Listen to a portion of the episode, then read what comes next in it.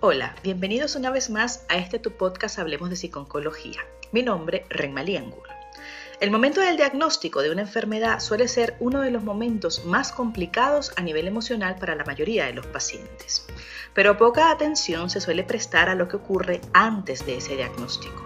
Hablo del proceso de detectar que algo no va bien con nuestro cuerpo y el hecho de que tenemos que ir al médico para saber exactamente qué ocurre. Hoy vamos a hablar del miedo al que te digan que tienes cáncer. ¿Comenzamos? Cada día y en todo el mundo son miles las personas que evitan ir al médico. La razón de esta actitud, más común de lo que se piensa, es el miedo que estas personas tienen a descubrir que padecen alguna enfermedad. Se trata de un temor que lleva aparejado muchos otros miedos y ciertas creencias. Son muchos los miedos que encierran el temor a acudir al médico. Entre ellos hablamos del miedo al tratamiento, al estigma o discriminación que pueda suscitar la enfermedad, a ser presionado, a cambiar de estilo de vida, a parecer débil o a no tener el control de tu propia vida, e incluso a las consecuencias que pueda tener en tu pareja o en tu actividad laboral. También puede existir el miedo a ser examinado físicamente, al centro hospitalario que puede percibirse como hostil o a las investigaciones y pruebas médicas.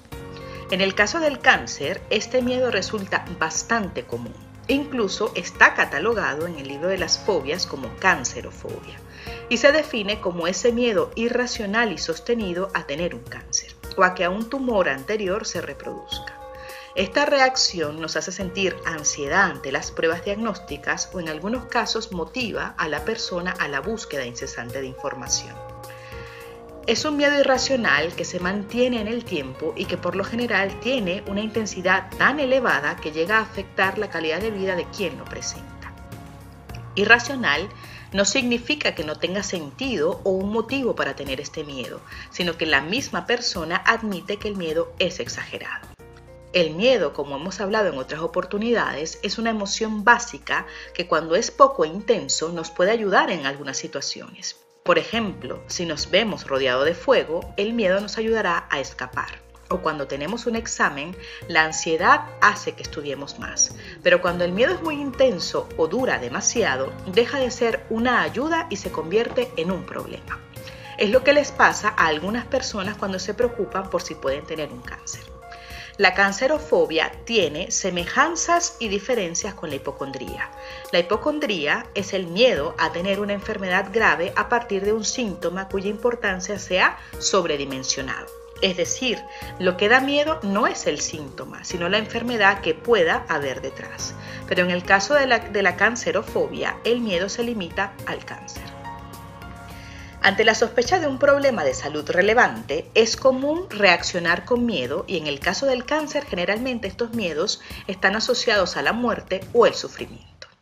Ante esta situación puedes reaccionar evitando asistir al médico para no enfrentarte a las posibles malas noticias y alejarte del sufrimiento. Este tipo de reacciones suele favorecer la aparición de nuevos miedos y la demora en el inicio de los tratamientos. Para poder hacer frente a estos sentimientos puedes intentar, primero, darte cuenta de que cuanto más retrases la visita al médico, más difícil puede ser después dar una salida positiva al problema de salud.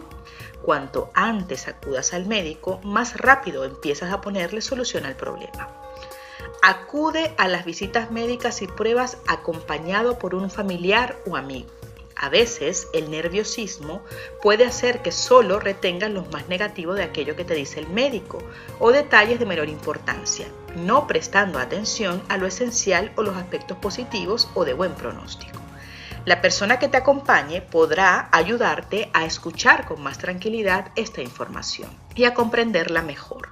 Además, en las pruebas que tengas que realizar, tu acompañante puede hacerlas más llevaderas y atenderte si no te sientes bien. Realiza ejercicios en los que te imaginas la situación que te genera temor y aprende a controlarlos con ejercicios de relajación. No busques información médica en cualquier fuente de información. La propia angustia puede llevarte a buscar información en medios donde no existe una revisión de las mismas.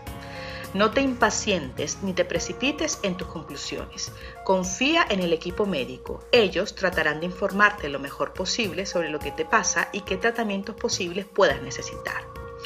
Si a pesar de estas recomendaciones sigues teniendo un miedo intenso e incluso presentas manifestaciones físicas como palpitaciones, tensión muscular, dolor de cabeza, fatigas, náuseas o insomnio, puede que estos síntomas incluso llegues a confundirlos con la presencia de una enfermedad grave y no de la manifestación de la ansiedad y el miedo que te produce pensar en ello. En este caso, te puede ayudar preguntarte si lo que estás haciendo para calmar el miedo realmente te ayuda o hace que tengas todavía más miedos. Piensa si preguntar al médico o buscar información calmaría el miedo, o bien hacerte pruebas. Como decíamos al principio, una ansiedad leve puede ayudarte a mantener un estilo de vida saludable que te ayude a prevenir el cáncer. Pero si la ansiedad continúa, hay otras cosas que puedes hacer. Primero, relativiza el riesgo de tener cáncer. La probabilidad de tenerlo nunca es de 0%, pero tampoco es del 100%. Relativiza los cambios en el estilo de vida. El estilo de vida saludable puede reducir el riesgo de tener cáncer, pero no lo elimina del todo. La ventaja de un estilo de vida excesivamente rígido no compensa las dificultades de mantenerlo. Hacer una vida sana, en términos generales, puede ser suficiente para reducir este riesgo. Busca información útil y de fuentes fiables. El médico es quien mejor te puede indicar dónde encontrar información de calidad. Hazte un seguimiento regular, por ejemplo, un chequeo anual. Y si esto no es suficiente para ti, por favor busca ayuda. Seguro hay profesionales que pueden ayudarte. Para más información recuerda visitarnos en nuestra página web www.hablemosdepsiconcología.com en nuestras redes sociales con el arroba Hablemos de Psiconcología. No olvides suscribirte a nuestro canal de YouTube y de activar las notificaciones para no perderte ninguno de nuestros episodios. También estamos en Patreon por si quieres colaborar con nosotros. Gracias por escucharnos, seguiremos hablando.